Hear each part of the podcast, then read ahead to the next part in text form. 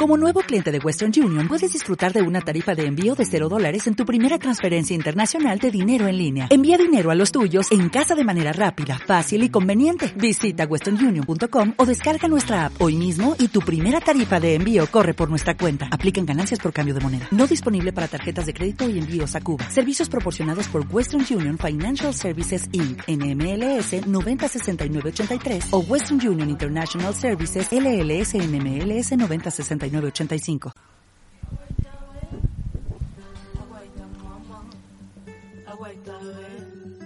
Mira cómo viene esa guagua y yo quiero que me lleve. No me importa dónde vaya, tampoco dónde se quede. Fluyen nuestras voces y experiencias, como el río que recorre los suelos, da vida a su paso, deja huellas e insiste en desembocar, en encontrarse con otras. Tiene cole fuego. Aguanta. Motívate con Desembocadura. Súmate a la corriente de ideas, datos, pistas de mujeres y resistencias creativas. Todos los lunes de 7 a 8 de la noche en Radio Humedales. www.radiomedales.org Quiero que me lleve, quiero que me lleve. La saluda la Pauli desde acá y espero que tengamos un grato programa. También nos acompaña por otro lado. Eh, buenas tardes, eh, Paloma por acá. Y este tema de lesbianas en la poesía nos emociona mucho porque tenemos muchas mujeres que hablan de nosotras, de nuestro cuerpo, que buscan acerca de otras mujeres, nos nombramos, nos visibilizamos. Así que estamos muy emocionadas, tenemos mucha información y mucho contenido y esperemos que les guste. Hola, buenas, no- buenas noches. Aquí estamos desde Concepción con Carla también, eh, haciendo un alto para destacar a todas las grandes escritoras lesbianas que muchas veces no tienen el lugar que, les corresponde. Y, y hoy día vamos a darnos unos minutos para hablar de ellas y de su trayectoria y sus escritos. Así que bienvenidas. Sí, y para comenzar, mira, yo estaba mirando acá porque la, ya que Gabriela nos inspira, podemos comenzar con un poquitito de, de ella. Eh, primero comentar eh, para las que nos escuchan que a, a propósito del natalicio de Gabriela Mistral estábamos conversando acá de cómo eh, desde Chile, desde distintos espacios se ha intencionado reducir la- los escritos de Gabriela Mistral a una poesía infantil. Y como también eh, se ha negado el lesbianismo de Gabriela Mistral, porque eh, de- de- en distintos programas, en la televisión, eh, de la fundación, también han aparecido diciendo que no hay evidencia de que Gabriela Mistral haya sido lesbiana. Y bueno, y sabemos que tenía ahí una relación importante con, con Doris Dana. De todas maneras, pues Gabriela Mistral ha estado en la trastienda de, de- del, del público. Muy poco se sabe de ella o muy poco se ha querido contar. Y, y lamentablemente eh, su trayectoria política, eh, su vida social como defensora también de los derechos civiles, el derecho a voto, el derecho de la infancia, tiene muchas aristas su vida que lamentablemente hoy día eh, no, y qué bueno que hoy día tenemos la oportunidad de comentarlas y, y poder reflexionar en torno a ellas. Claro, claro, porque como tú dices, Carly, eh, Gabriela Mistral o Lucila Godoy Alcayaga fue una mujer que hizo mucho más que poesía infantil. Esa fue una parte de sus escritos que se lo dedica a los niños y a las niñas, con- principalmente a las niñas con quienes trabaja pero eh, ella tenía escritos sobre crítica social, eh, sobre la situación de los sindicatos, sobre el medio ambiente. Acá hay una parte que mm, ella tiene un texto que se llama La instrucción de la mujer y que lo escribió, eh, mira, Vicuña 8 de marzo de 1906. Hace hartos años, un 8 de marzo, la Mistral, dentro de muchas cosas que dice, ella escribe, instruir a la mujer es hacerla digna y levantarla, abrirle un campo más vasto de porvenir, es arrancar a la degradación muchas de sus víctimas. Decir que ella también proviene de, un- de- la pobreza, es una mujer indígena, de Aguita, que viene de una vida rural, de abandono, de dificultades desde su educación. Ella es expulsada de la educación básica y afortunadamente recibe instrucción de su hermana Posteriormente eh, decide ingresar también a la escuela normal, eh, situación que también se ve con dificultades porque es considerada eh, socialista. y es expulsada nuevamente de ahí. Entonces su carrera es totalmente desde, desde la autodidacta, es autodidacta, se dedicó a estudiar y a tener una opinión tempranamente también. Empieza a generar notas de prensa, escribe a distintos diarios en su zona ahí en Copiapó, La Serena.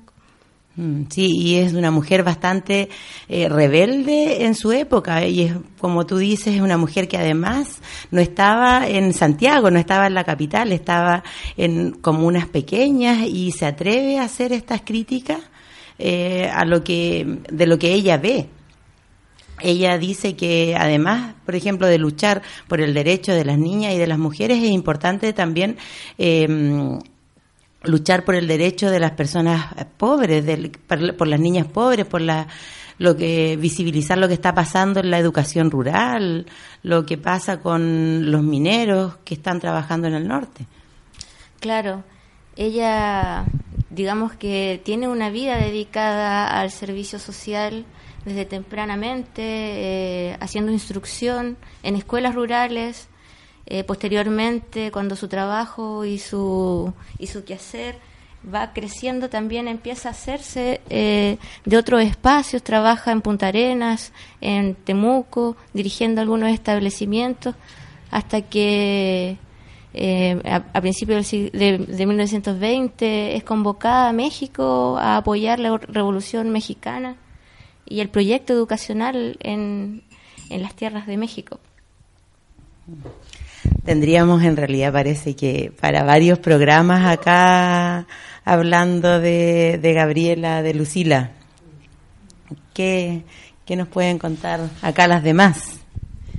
Mm. Pucha, y ustedes trajeron ahí un bien, un, un, resumen que ni siquiera alcanza la punta del iceberg. Claro, la punta del iceberg. Gabriela Mistral es una, una, una personaje que, si bien sabemos que mm, tiene, es de alta connotación pública, social, hay un billete, la única mujer que ocupa un lugar en, la moneda, en la, la moneda impresa chilena. Eh, pero como bien ustedes decían, eh, eh, se, se oculta o, quizás invisibiliza su lado más político o el, el, lugar más que tensiona más cosas, ¿no es cierto?, socialmente. También junto con el natalicio de la Gabriela Mistral, a propósito del natalicio de la Mistral, es que se, se instaura también el 7 de, de abril como el Día de la Maestra Rural. Entonces yo aprovecho ahí de, saludar a nuestra compañera Pauli Rural en su día de maestra rural. Y, también destacando una, e, esta labor, ¿no es cierto?, que es educar en el contexto de la ruralidad, donde Gabriela Mistral igual ahí forjó harto de lo que después fue su discurso político. Y sobre todo también una, una, una discusión política que daba la Gabriela Mistral acerca de la educación era de la educación rural y también la educación de las mujeres, que en su época aún había una amplia brecha de educación entre hombres y mujeres. Claro, ella pone énfasis en esos temas dentro de, digamos, el trabajo con, con la infancia. Una de sus frases más emblemáticas es que el futuro de los niños es ahora. Y ella lo dice a principios de 1900, está ya poniendo énfasis ahí y podemos ver, digamos, la realidad actual de la infancia, la infancia vulnerada, la infancia pobre, la infancia indígena en este país. Entonces, claro, es una situación que ella ve, eh, analiza y problematiza desde hace ya más de 100 años. Mm. Y ella, además, es importante recordar que eh, en el 1900, más o menos en este momento en que ella saca estos textos, eh, en Chile las tasas de analfabetismo superan el 50% y en las zonas rurales la educación prácticamente no llega a las niñas, principalmente. Yo tengo acá eh, algunas, eh, algunos extractos del pensamiento de Gabriela Mistral que están en un libro que se llama Pasión de Enseñar, que es el, pensamiento pedagógico de la Gabriela Mistral y que me parece digno de acá de traer a este programa. Dice el primero, la maestra que no lee tiene que ser mala maestra. ha rebajado su profesión al mecanismo de oficio, al no renovarse espiritualmente. El amor a las niñas enseña más caminos a la que enseña que la misma pedagogía. Ella eh, es bien crítica de la autoformación y de la responsabilidad política que tiene el ejercer la pedagogía. Ella hace harta, harta crítica de lo importante que es eh, la pasión al enseñar, lo importante que es el despertar la curiosidad, el respeto. A propósito de, de esta situación que vive ella a, los nueve años aproximadamente, donde la acusan de robar en, en la escuela, la, la acusan de robar unos cuadernos y ella relata que eh, los niños de, de la escuela y las niñas le gritan ladrona. En, en, una plaza, en un sector del patio, le gritan ladrona por orden de la directora del colegio y que eso a ella la marca tanto que ella no vuelve a la educación formal como cuenta Carly, la comienzan a educarla en la casa y ella cuando crece eh, comenta que cuando volvía eh, a su a su pueblo evitaba pasar por ese lugar entonces ella reconoce lo mucho que, que puede marcar eh, estas vivencias a las niñas y a los niños y tiene varios escritos donde menciona cómo estas palabras marcan y, y son capaces de cambiar eh, la trayectoria de un niño o, o de una niña. Claro. Eh, Para, es cortito el mío. Para mejorar mi dato, para, la hemos escuchado. Para mejorar el dato de la, de, de la brecha educacional entre niños y niñas, eh, Gabriela Mistral, ¿no es cierto?, se ubica en una época en donde en Chile, eh, en 1912, es el año donde se logra la homologación de currículum educacional entre niñas y niños. O sea, estudiábamos lo mismo. Antes de eso, antes de, la homologación de currículum, durante 58 años la ley de instrucción primaria dividió la educación de niñas y de niños, siendo la educación de niñas enfocada a educar en las labores del hogar, en religión y en las labores del hogar. Entonces, en ese contexto también Gabriela Mistral eh, se instala como educadora y donde también ella impulsa la, educación de, la, de las niñas como relevándola como algo importante para la sociedad. Eh, bueno, también, como ustedes habían dicho, la figura de Gabriela Mistral es muy conocida. Como ganó el, el premio Nobel, tenemos el billete de cinco mil pesos con su rostro. Eh, igual a los medios le convenían que Gabriela tuviera una imagen muy civilizada, como de santa, como de inmóvil, y también querían mucho ocultar su lesbianismo, obviamente. ¿Era lesbiana? Eh, Entonces, por ejemplo, Elena Wood, que hizo el documental de Locas Mujeres en el 2010, eh, también relata la relación apasionante que tenía con Doris Dana, su, entre comillas, secretaria. Claro, evidentemente a lo largo del tiempo eh, la voz de, de, la Mistral, una mujer transgresora, irritaba a la, a la, oligarquía chilena, era una mujer que, que molestaba, decía las cosas que nadie quería escuchar y lo hacía no solo en Chile, sino que tenía un eco internacional importante. Recordemos que ella también fue diplomática, cónsul de Chile en distintos países. Fue una viajera, estuvo más tiempo afuera de Chile que en su país. Eh, uno de sus últimos viajes fue uno, bueno, muy recordado porque fue muy bien aceptada y recibida por la, por la gente acá, pero eh, ella tuvo un corto tiempo acá, estaba despidiéndose más que nada. Estuvo la mayor parte del tiempo afuera, fue muy maltratada por, por la, por la elite chilena.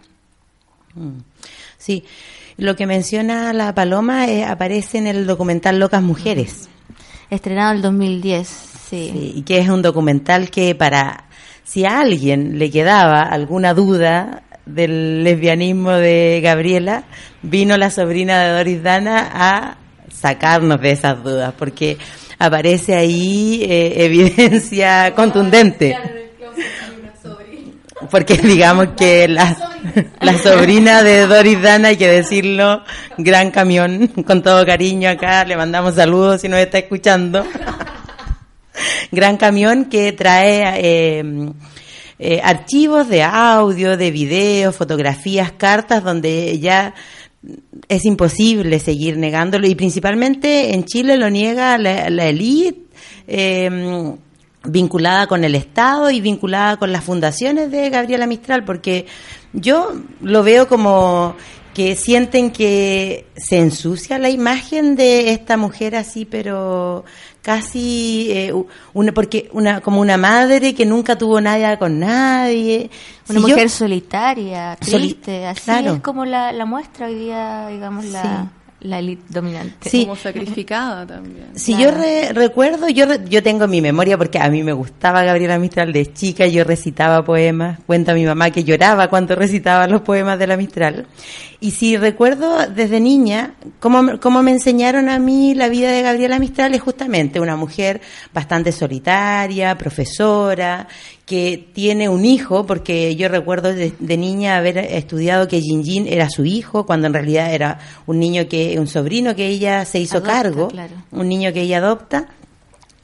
Eh, y que al parecer también durante algún periodo con otra pareja mujer se hacen cargo de, de Jin Jin y que además en algún momento tiene una secretaria que la acompaña a todas partes. Eso es lo que recuerdo yo haber aprendido de la vida de Gabriela, pero en el documental Locas Mujeres, si lo tienen, si tienen acceso, si lo pueden ver, lo recomendamos Hacemos un llamado también público para que se suba a las plataformas.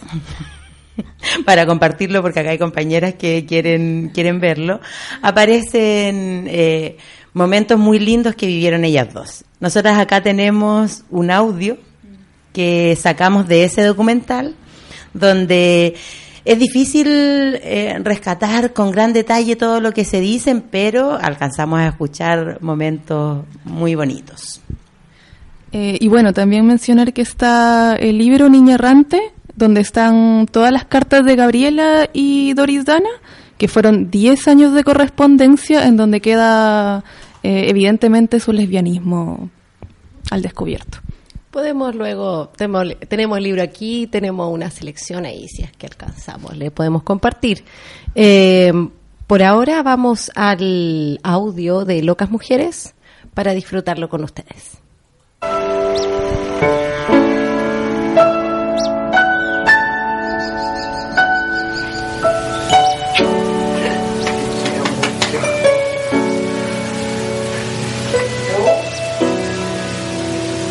No sé cómo tú te portes después, no, todavía no creo yo en ti. Oh, chica. Siete años y no crees. ¿Siete? Siete años que estamos juntas. ¡Qué mentira! No es mentira, chiquita, desde 48. Es muy bonito esto, ¿no? Tú lo quieres echar a perder. ¿Ah? Tú lo quieres echar a perder. ¿Yo?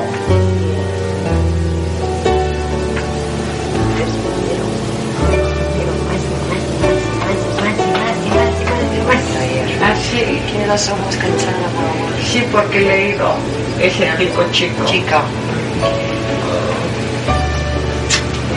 ¿Qué quieres? ¿Por qué preguntas? Siempre es una cosa como de niño chico. Es verdad. Sí. Esta noche está imposible. ¿Qué hago yo? ¿De qué? De eso, de, de sinvergüenza del día. Sinvergüencería. Yo soy el sinvergüenza, pero tú me has enseñado todo. No se lo diga a, Vi- a Victoria.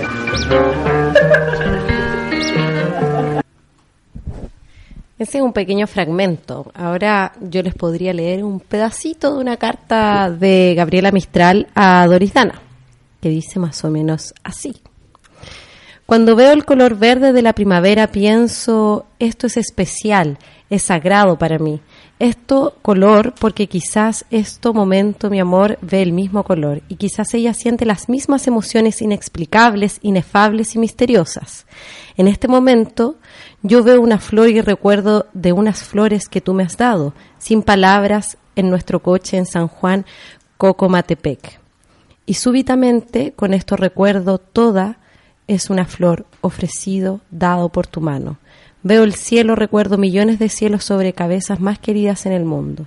Y pienso, este mismo cielo toca a la cabeza de mi querida. Y yo mando a ti un beso, un toque tierno y apasionado por las nubes que pasan, que tal vez a verte pronto en... Y tengo celos de estos nubes que pueden verte más pronto que yo. Y el viento, el viento me abraza y yo ruego al viento, abraza a ella para mí, haga que ella, que es mi abrazo tierno y apasionado. Yo me pongo en el viento y en la lluvia tierna para que estos, viento y lluvia, puedan abrazarte y besarte para mí. Amigas, amigas, Amigas. Seguro. Amiga. Ahí, seguro. Eso es, amigas, no. no es mi amiga mamá. Hay una canción que le podemos dedicar. Oye, la Gabriela se iba en la, en la romanticona y lo único que tendríamos que decirle ahora, amiga, nada de celos, Gabriela. Los celos no son parte del amor, pero se iba ahí en la profunda, la Gabriela. Eh, tenemos, nuestra DJ nos dice que tenemos una cancioncita por acá para amenizar la tarde. ¿Con qué nos quedamos? Eh, cuando dos grandes se unen, cuando dos mujeres hermosas de esta de este pedazo de suelo se encuentran, se crean estas maravillas. Violeta Parra, verso por la despedida a Gabriela.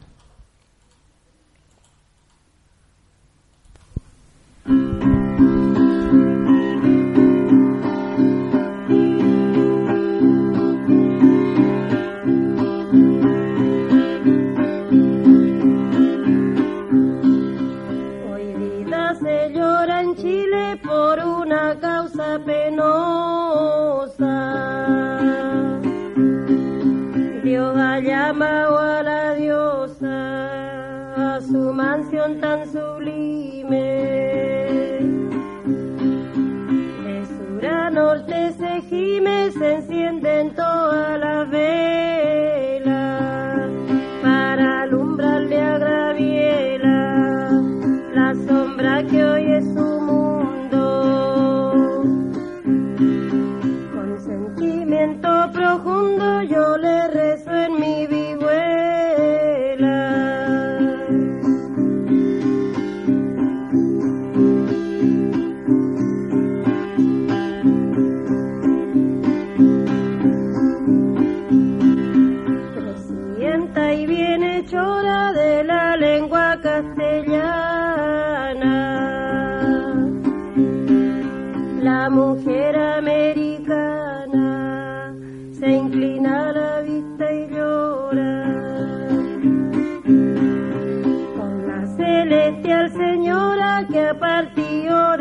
de este suelo. Yo le ofrezco sin recelo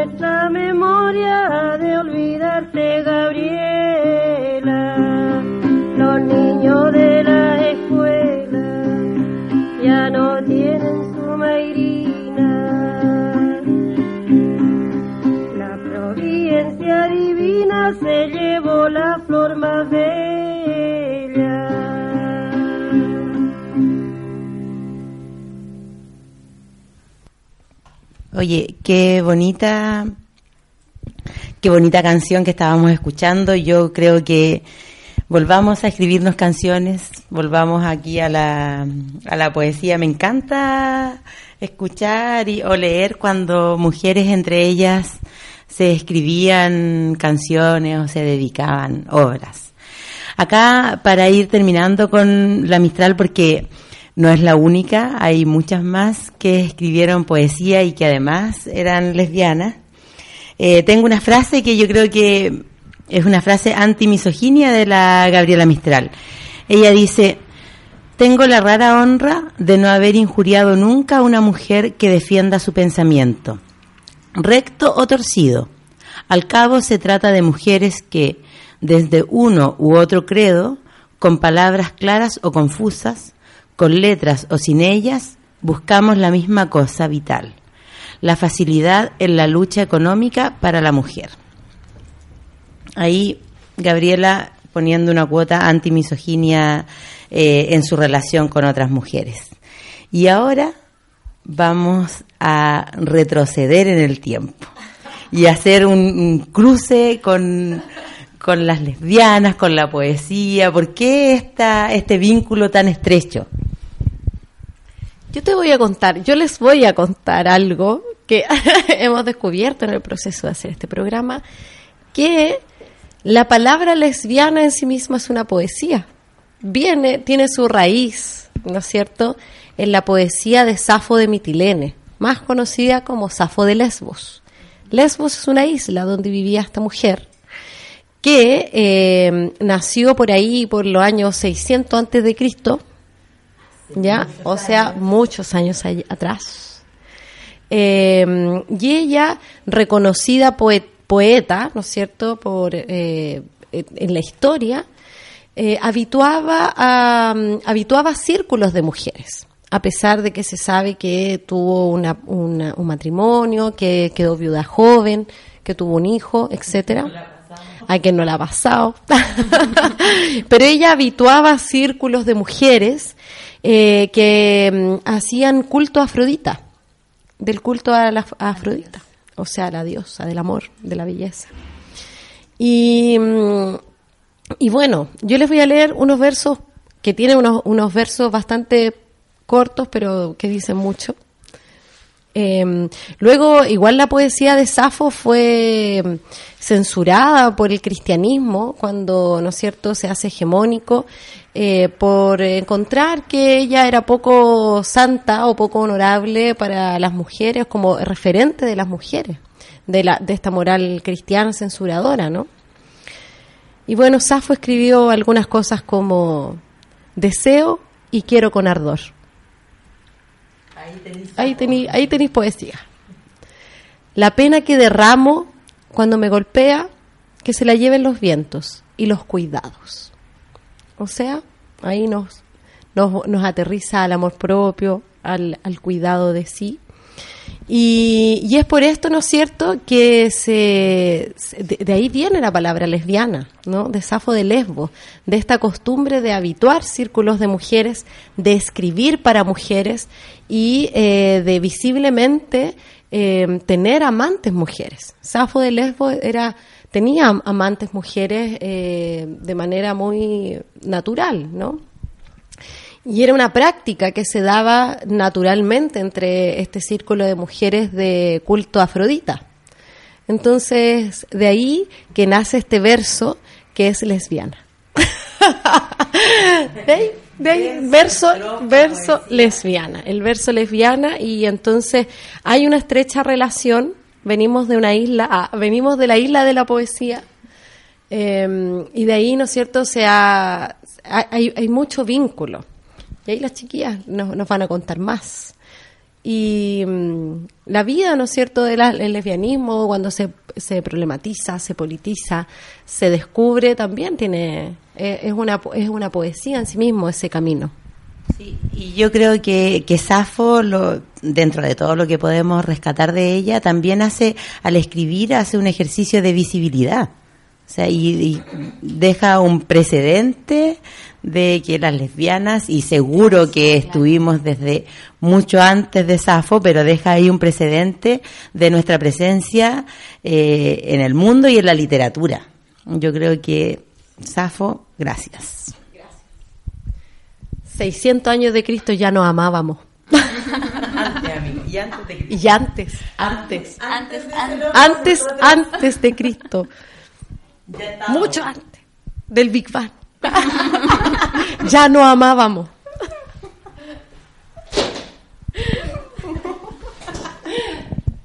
ya, pues, digan algo. y bueno, y así eh, tenemos harto material de otras mujeres lesbianas poetas. Sí, así es. Bueno, es que acá, además de eh, prepararnos, además de tener estos temas interesantes que esperamos que a ustedes también les gusten, también lo pasamos bien, nos reímos. Y como dice la Pieri, eh, ni Safo ni Gabriela Mistral fueron las únicas. Tenemos muchas más y podríamos pasar largas horas eh, hablando de ellas, pero queremos eh, acotar a algunas y vamos a volver un poquito en el tiempo, ya no tantos años eh, atrás. Quiero dejar de usar como referencia el cristianismo, ¿cómo puede? No Antes sé, los años. Después del Safo. Vamos a volver unos 2500 años después de Safo. A mí me gusta esta medida de tiempo. Tiempo lesbiano es Me, distinto. me parece, me parece. Gracias, Carly, por esta, eh, por esta idea. Tenemos que modificar como 600 años todo, pero todo se puede hacer. Pero no pasa nada. Pero no pasa nada, exactamente. Estamos en el 2619. Exactamente. De 2619 después de Safo. Me encantó. Oye, y la paloma nos trae aquí a una, a otra grande, a una mm, que, que nos encanta, que nos gusta y que además de poesía nos dejó eh, grandes reflexiones y grandes escritos. Cuéntanos, Paloma. Eh, sí, yo les quería hablar un poco de Audre Lorde, que era activista, o sea, se dedicó al activismo, a la enseñanza y a la escritura. Y de hecho, Audre Lorde, en su libro La hermana de la extranjera, tiene una colección de ensayos, discursos, fragmentos, partes de, diario de su vida.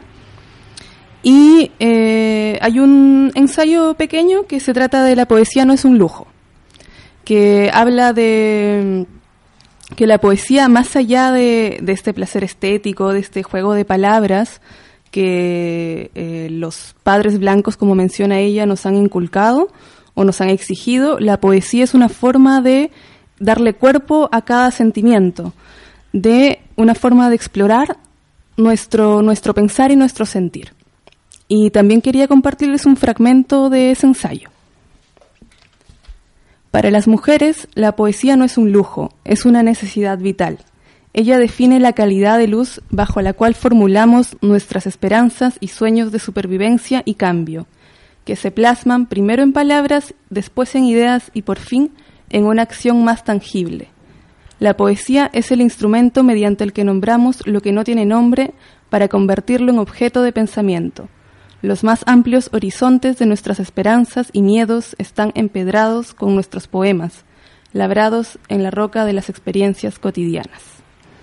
Y eh, también mencionar de que Audre Lorde fue amiga de, y compañera de Adrienne Rich, y de hecho hay varias, varios fragmentos por internet de algunas entrevistas que le hacía Adrienne Rich a Audre Lorde, que las invitamos a, a que puedan buscarlas.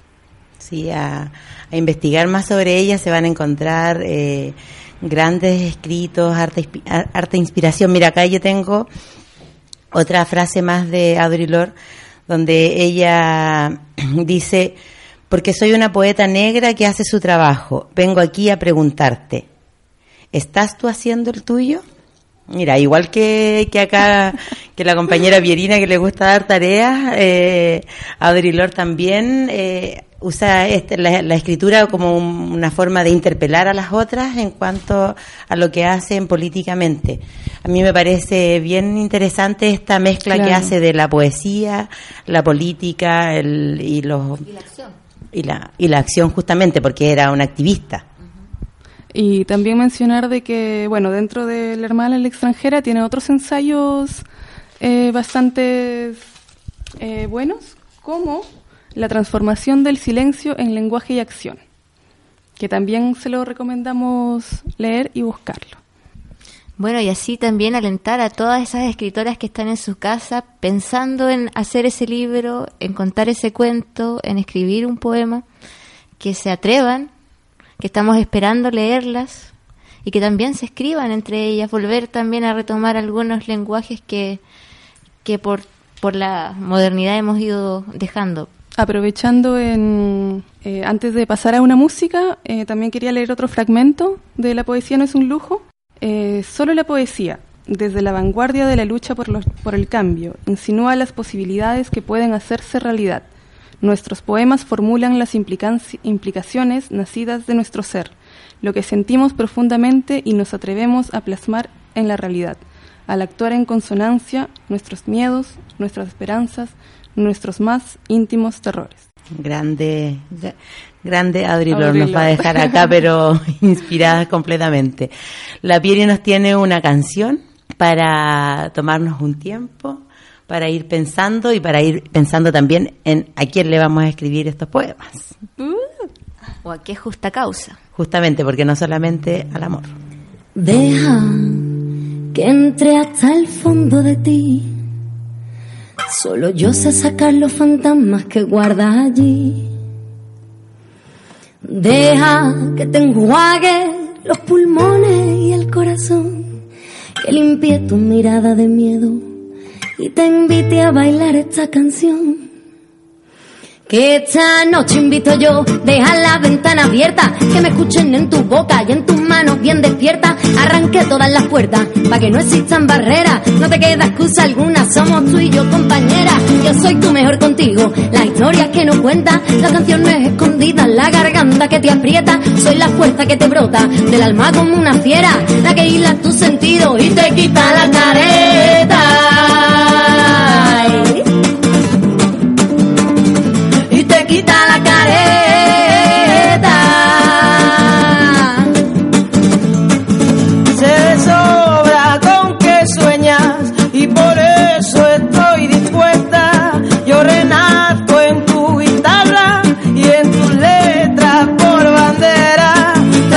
Como tú quieras. No me temas, quiero verte, levantar de la derrota, fijar la mirada al frente, llegar hasta mí sabiendo Que para el camino es fuerte. Quiero verte alzar las manos y tu sonrisa valiente. Y esas lágrimas que brotan cuando eres lo que más quieres. Llevado tu cuerpo entero y juntas vencemos la muerte.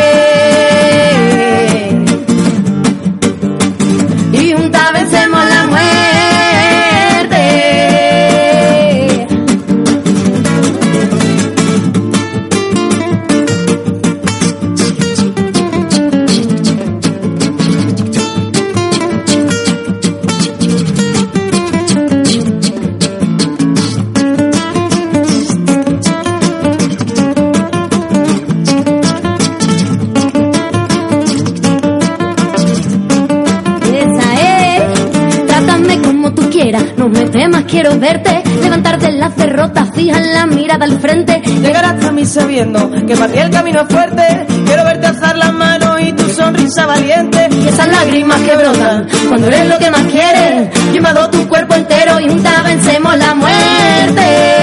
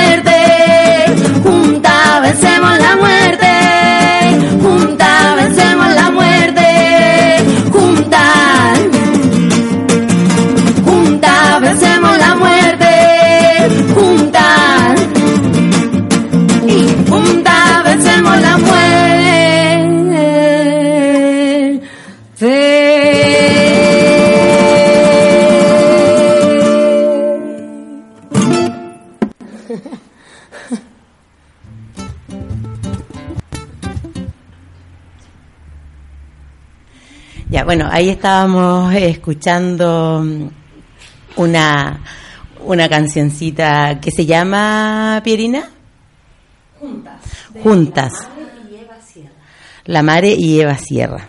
Que la música también es parte de la, de la poesía. Yo creo que desde ahí es importante destacar, destacar la música. Y hace un rato la mm, Paloma mencionó esta, esta relación de, de compañeras y de conversar y de comunicarse entre ellas de Audre con Adrian Rich. Y ahí tenemos a otra gran eh, poeta lesbiana también que nos dejó varios escritos, no solamente desde la poesía, sino que desde la política también. Ahí tenemos la, este texto tan importante, la heterosexualidad obligatoria y existencia lesbiana, donde es un ensayo que escribe el Adrian Rich y, hace esta, esta crítica y estas observaciones bien, bien importantes a esta imposición de la, de la heterosexualidad y cómo ella también hace, politiza su lesbianismo a través de, este ensayo. Yo les estoy buscando acá eh, un poema de, mm, de Adrian Rich, se los voy a leer de inmediato porque son grandes sus poemas, son muy bonitos. Acá hay uno que se llama, eh, de los 21 poemas de amor que tiene ella. Eh, dice, durmiendo, girando incesantes como planetas en sus praderas nocturnas. Un roce es suficiente para hacernos saber que no estamos solas en el universo. Aún dormidas, los fantasmas del sueño de dos mundos cruzan sus pueblos fantasmas, casi hablándose entre sí Despierto al susurro de tus palabras dichas a años luz o años sombra, como si mi propia voz hablara, pero tenemos voces diferentes, aún en sueños, y nuestros cuerpos, tan parecidos, son sin embargo diferentes. Y resuena el pasado a través de nuestras venas, cargando con lenguajes diferentes, sentidos diferentes pero cualquier crónica del mundo compartida podría ser escrita con un sentido nuevo. Éramos dos amantes de un género, éramos dos mujeres de una generación. Sí, e, e, es, una grande la, Adrian Rich, así como Audre Lorde. Yo creo que nos ayudan o nos invitan a tener un lenguaje común, como lesbianas, como mujeres. Eh, también, a propósito que me echan talla de las tareas, pero eh, sobre mentiras, secretos y silencios, es un texto obligatorio. es, bibliografía obligatoria. de la bibliografía obligatoria para toda lesbiana que se aprecie de tal.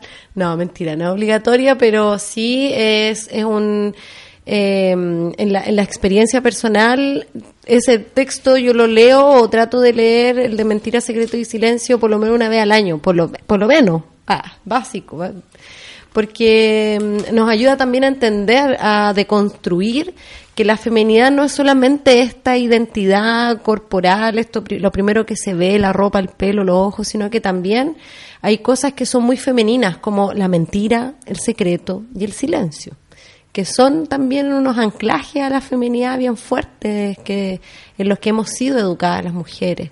Entonces está, está bueno hacer ese recorrido de la crítica de cómo a veces también eh, por ahí las mentiras, los secretos y los silencios fueron formas de sobrevivir a un patriarcado feroz, pero también eh, se extienden a las relaciones entre mujeres y las contaminan igual.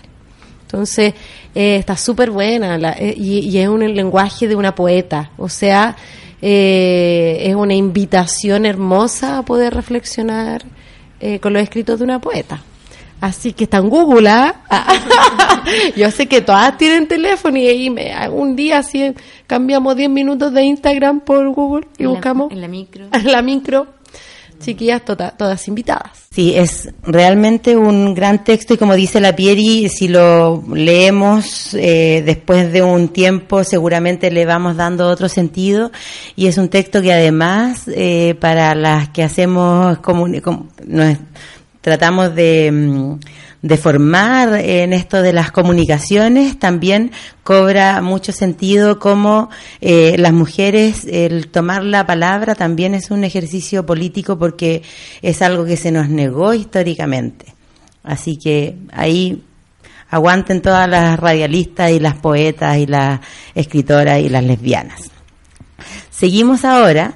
Le dedicaríamos mucho más tiempo a Adrián Rich, a Audre Lorde, a todas, pero fuimos ambiciosas de hacer un programa. Quizás podemos hacer una segunda parte. Una segunda parte. De todas maneras, hay mucho que decir aún. Sí, pero vamos a dejarlas con una canción de otra que alma de poeta completamente, eh, que la admiramos y que eh, nos dio música, le puso música a su poesía. Una grande de América. Ahí va, Chabela.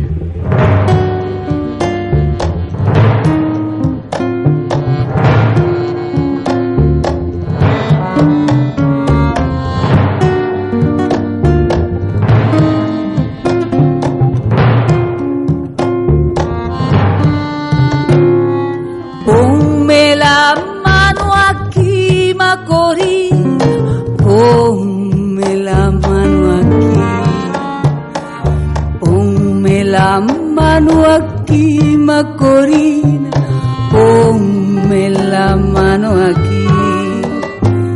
Tus pies dejaban la estera y se escapaba tu sal buscando la guardarra que al ver tu talle tan fin las cañas azucareras se echaban por el camino para que tú las molieras como si fueses molino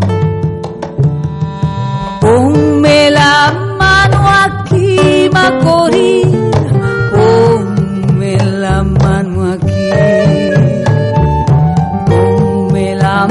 mano aquí, Macorina, ponme la mano aquí. Tus senos, carne de ano, tu boca una bendición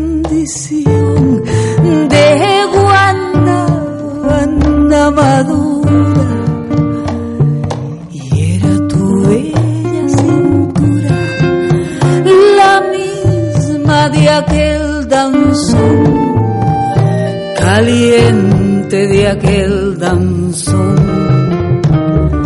ponme la mano aquí Macorina ponme la mano aquí Ponme la mano aquí, Macorina, ponme la mano aquí. Después el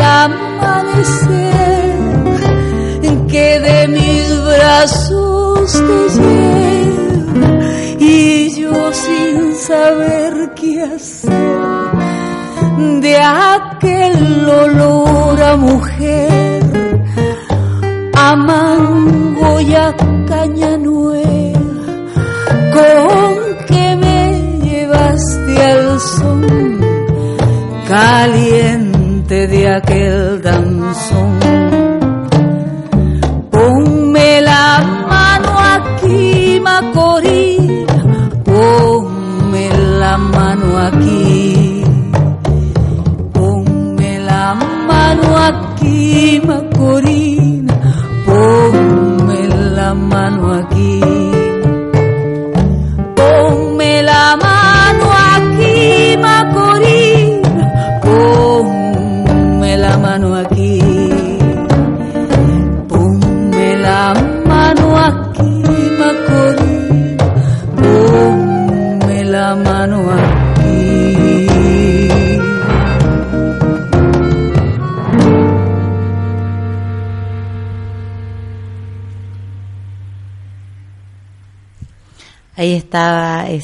Gran tema de Chabela Vargas, Macorina. Oye, yo tengo una pregunta poética. A ver. ¿Dónde le tiene que poner la mano Macorina? En el corazón. Pura, pura poesía aquí la, la amiga inspirada. Oye, tremenda, tremenda canción de, de la Chabela Vargas, eh, que sin duda es otra que nos ha hecho conectarnos eh, con nuestro lesbianismo y con, con la magia de las palabras, ¿cierto? Y vamos a seguir, ahora eh, vamos a volver a América Latina con, con la eh, poesía de lesbianas y les vamos a presentar si es que no la conocen y si la conocen para que disfrutemos eh, de sus palabras a Tatiana de la Tierra, una mujer colombiana escritora eh, que además eh, su, poesía es eh, muy desde lo lésbico, ella lo escribe, lo reivindica, lo nombra muchas veces, no es el único tema en el que se enfoca, pero eh, tiene poesías importantes y muy bonitas. Vamos a escuchar un poquitito eh, de sus palabras eh, de un video que mm, es de hace algunos años atrás. Tatiana de la Tierra falleció en el 2012, pero hace algunos años dio esta pequeña entrevista.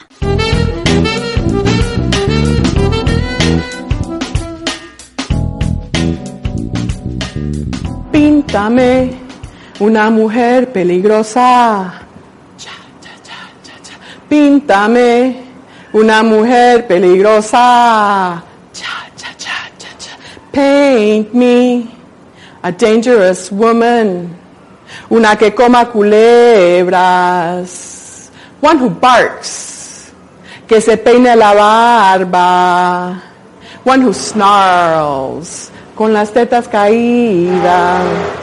A los por ahí 11 años hubo en la escuela un poema de Edna, Edna St. Vincent Millay.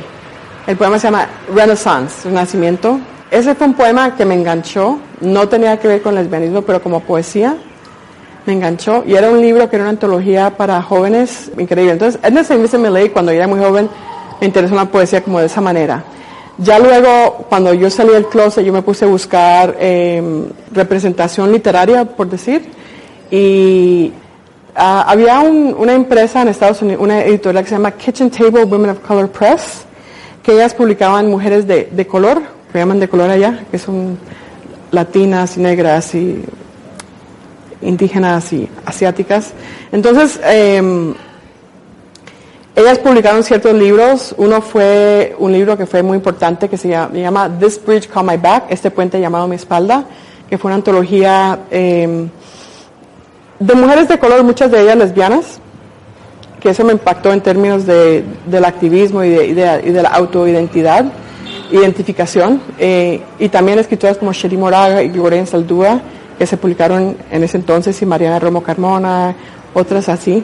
Eh, ya luego había un grupo de mujeres eh, negras, por, como por ejemplo Audre Lorde. Yo creo que muchas de nosotras como que tenemos la etapa de Audre Lorde, y pues yo también tuve una etapa con ella.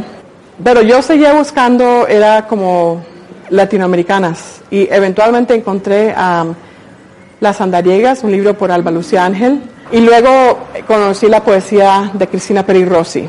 Y pienso que ella es la mejor poeta que yo conozco eh, y tanto me gusta la poesía de ella que yo he hecho la traducción de su libro Estrategias del Deseo al inglés. Strategies of Desire es en inglés. Y todavía no se ha publicado.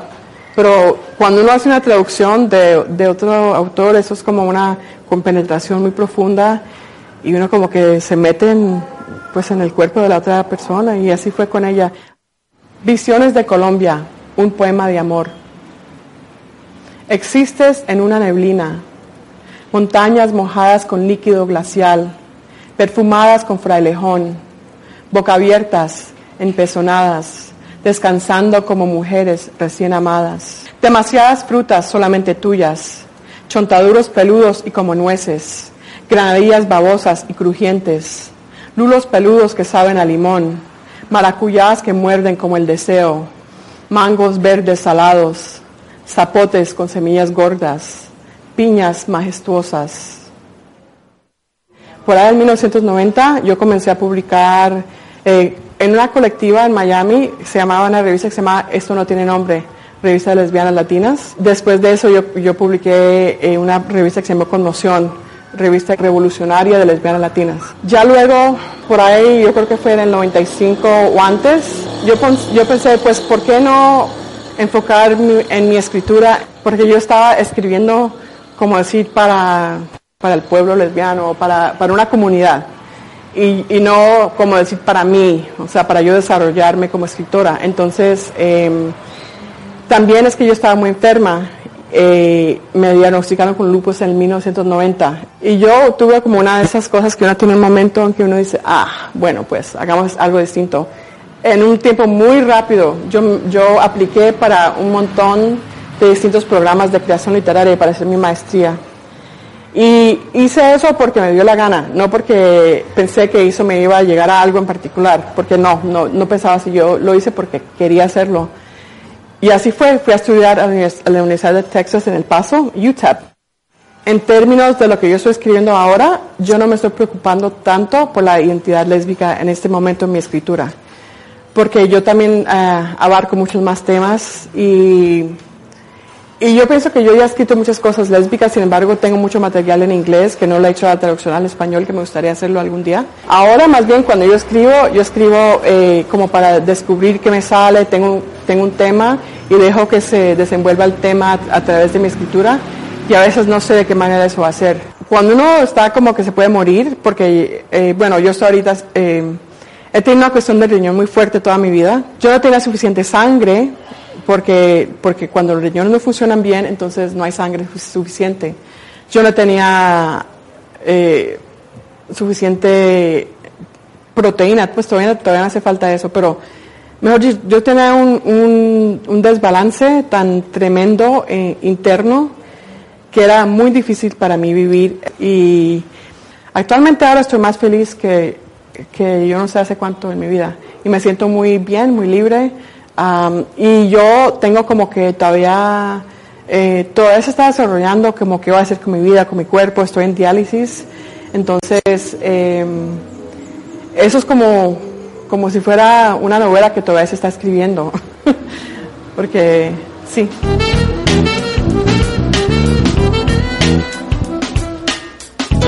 Las histéricas.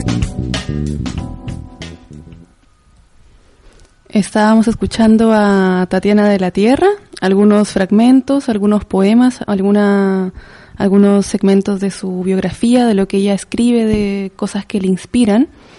Y bueno, Tatiana también nos habló nuevamente de Audre Lorde y yo quería mencionar que ella también hace una oda a las lesbianas eh, desagradables, como las a las lesbianas que salen de este papel de heterosexuales, de rubias, delgadas. Y y unos fragmentos dicen así.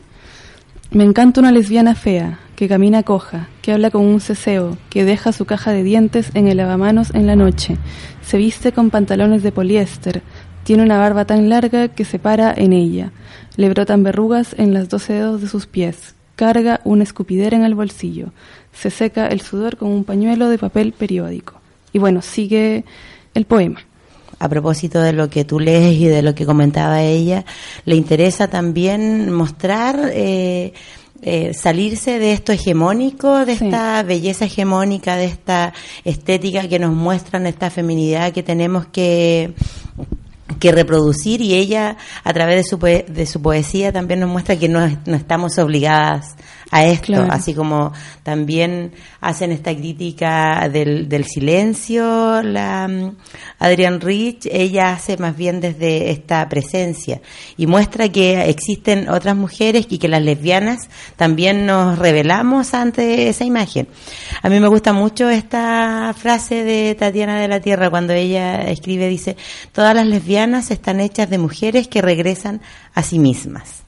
Me parece muy bonito. Justamente esa frase que mencionas, y bueno, si leemos otra, otros poemas de Tatiana, nos damos cuenta de que no solamente habla de lesbianismo como, como amar a otra mujer, sino amarse una misma, regresar y reconectarse con una misma. Sí, eh, no sé si ya lo mencionamos que Tatiana de la Tierra es una escritora eh, colombiana que creció en Estados Unidos, pero que tiene sus raíces y que ella también, como lo cuenta en su relato, eh, busca conectarse con las escritoras lesbianas de América Latina. Mira, acá hay otra otra parte cortito, esta también es cortito. Lo hemos dicho antes, aquí la compañera no nos cree mucho, pero Estamos con la hora, pero estamos motivados. Creo que es importante, es muy bonito lo que escribe, dice Bitácora de las lesbianas. El camino hacia el lesbianismo implica renunciar al camino que ya estaba escrito. Todo lo que debería ser y hacer se reemplaza con todo lo que da la gana. En el fondo, ser lesbiana es un cambio de mano del poder. Es cierto que el poder siempre nos pertenece, pero muchas veces se les permite a otros manejarlo. La lesbiana reclama su poder. La ceremonia de iniciación al lesbianismo es un matrimonio con una misma. Se camina sola hacia el altar, vestida con el traje de la piel. Con cada paso se deja el destino que nunca fue propio y se acerca al que sí lo será. A la entrada de la puerta del lesbianismo se detiene. Entonces se promete ser fiel a sí misma. Se besa y se abraza su propio cuerpo. Así es que se entra desnuda y enamorada al lesbianismo. A mí me encanta Tatiana de la Tierra. Yo te la amo. No, bueno, yo te la y a ver, o sea, en los fragmentos que escuchamos de Tatiana también nos habló de Cristina Perirossi, la poeta uruguaya. Vamos a una canción. Oye, nos estamos pasando, pero es que hay, la- como Es muy bonito dijimos, el este lesbianismo es, es poesía. Las lesbianas somos poesía, entonces tenemos para, vamos a hacer una mm, versión extendida de este programa. Vamos a una pausa y nos espera el último bloque. Vamos con Rebecca Lane y Poesía Venenosa.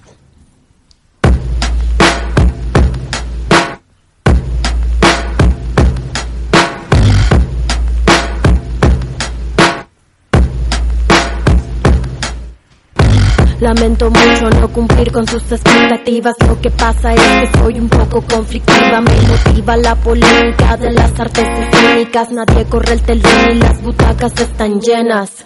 Prenden la luz y solo se proyectan sombras. Nadie me nombra, pero salgo a la penumbra. Donde no alumbra el foco rojo del deseo de verme interpretar un personaje que no creo. Como disfrutan aplaudiendo cuando con mis lágrimas le doy vida a todo el sufrimiento. Pescar palabras no traigo de nacimiento, me las trago todas para escupir el sentimiento.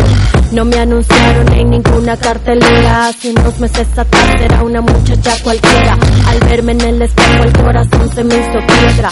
Es que mis serpientes se tragaron mucha hiedra venenosa, poesía venenosa. Por los poros siento poesía venenosa. Nada tiene sentido si lo digo en el delirio. Se termina la función, regalen el ramo de lirio. Venenosa, poesía venenosa. Por los poros siento poesía venenosa. Nada tiene sentido si lo digo en el delirio. Se termina la función, regalen el ramo de lirio. Hoy tengo ganas de cantar incoherencia feminista postmoderna de la eterna primavera. Intento vivir del arte aunque realmente no quiera. Me perdí en el tiempo y me equivoqué de era. No es cualquiera la que se rompe la pierna en las tablas, la que lastima su voz porque la crítica está mala en Guatemala con el alma astillada. Antes de verme triunfar me tirarán una granada. Para nada agradezco que critiquen mi fachada. No me gusta andar sonriendo porque soy malhumorada. Este hipócrita espectáculo de bajo presupuesto no tiene control moral ni hormonal, por supuesto. Les apuesto que no pagarán por esto. Me criticarán porque no soy lo que quisieron. Querían relajarse, no oír mi conflicto interno. Para soportarme deberán comerse hiedra venenosa. Poesía venenosa. Por los poros siento poesía venenosa. Nada tiene sentido si lo digo en el delirio. Se termina la función, regálenme ramos de. Venenosa. Poesía venenosa. Por los poros siento poesía venenosa. Nada tiene sentido si lo digo en el delirio. Se termina la función, regálenme ramos de lirio. Venenosa.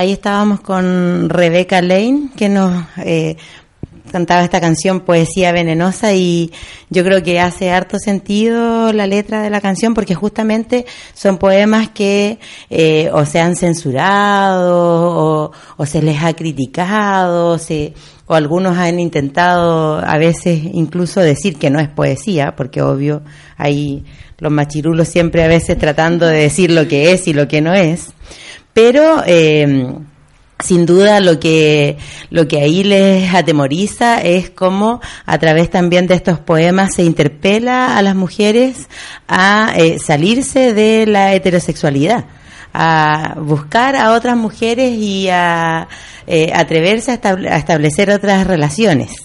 A mí me parece aquí muy muy importante todo esto.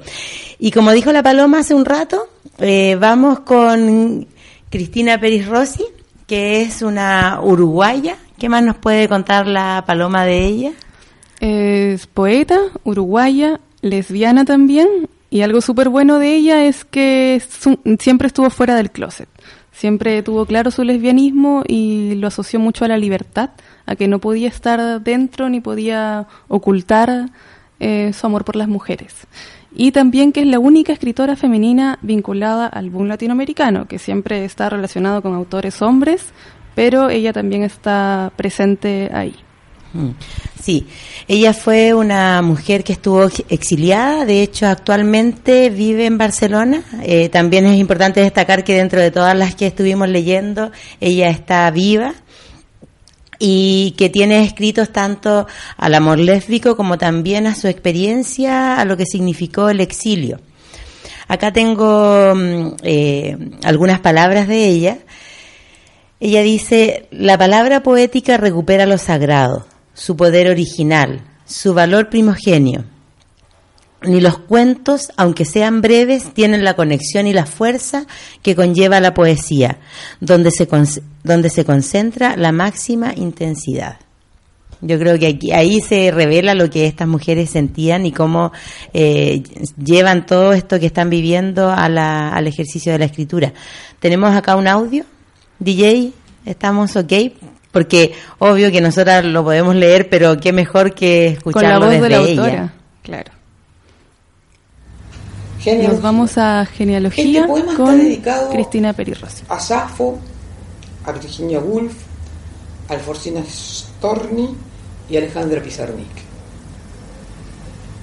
Dulces antepasadas mías, ahogadas en el mar o suicidadas en jardines imaginarios, encerradas en castillos de muros lilas y arrogantes espléndidas en su desafío a la biología elemental que hace de una mujer una paridora antes de ser en realidad una mujer, soberbias en su soledad y en el pequeño escándalo de sus vidas, tienen lugar en el herbolario, junto a ejemplares raros de diversa nervadura.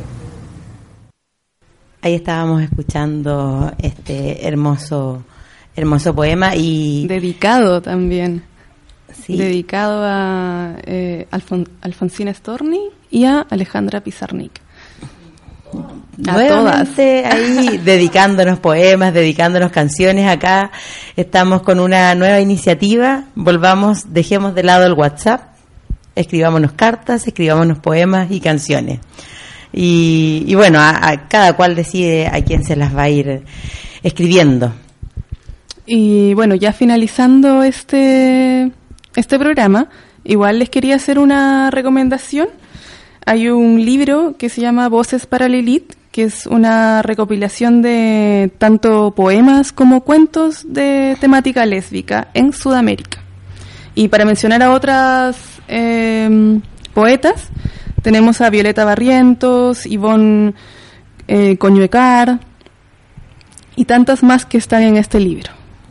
Sí, y sin duda muchas otras que no mencionamos que, eh, que escriben poesía, que son lesbianas. Tenemos a una compañera que está en México en este momento, a la Marisol, le mandamos un gran saludo. Y que también están haciendo este ejercicio de, la escritura y mediante la escritura politizar su lesbianismo, escribirle a otras mujeres, eh, todo muy un acto muy político, además de demostrar la belleza de las palabras. Yo creo que tenemos muchas otras, hay muchas mujeres que quizás todavía eh, no se están atreviendo a mostrar, a mostrar su poesía. Eh, hace un rato estábamos revisando que se hizo hace dos años el, un lesbiana en 100, palabras, en 100 palabras. Yo creo que todos los ejercicios de escritura acá eh, tenemos que rescatarlo. Todo lo que nos signifique a las mujeres eh, lesbianas visibilizarnos es un buen, un buen ejercicio. Sí, tú mencionabas el Lesbiana en 100 Palabras, que fue realizado por la colectiva Visibles, para que si ustedes quisieran buscar más información o alguno de los cuentos de Lesbiana en 100 Palabras por la visibilidad, eh, lo pueden hacer. Un concurso que fue eh, una recopilación, en realidad no sé si fue concurso, que se hizo el 2017. ¿Y por qué no hacer otro? ¿Y por qué no hacer otro? ¿Por qué no hacer otro? Yo quiero volver a las cartas y me gusta cuando eh, terminaban las cartas y decía, por siempre tuya. que vuelva a las esquelas. No, demasiado. Sin propiedad privada, ya. Por siempre mía. Le ponemos, por siempre mía, chao. chao. Por siempre mía podemos eh, terminar los correos, estimado. por siempre mía, se despide atentamente. Eh, y sí, nos despedimos atentamente a todas ustedes, porque ya estamos pasadas de nuestra hora, pero partimos tarde por algunos inconvenientes aquí de, del cambio de región, pero eh, ha sido muy grato hacer este programa. En el hilar de los programas de desembocadura volvemos a hablar sobre el rescatar lo bello que tenemos al lado. Eh, de eso se trata, de poder animarnos un día lunes por la noche a encontrar lo bello, a encontrar lo bello y, en y la poesía y el lesbianismo es la mezcla perfecta de lo bello. Y dejarlas motivadas, obviamente, para el resto de la semana, con mucha creatividad lesbiana.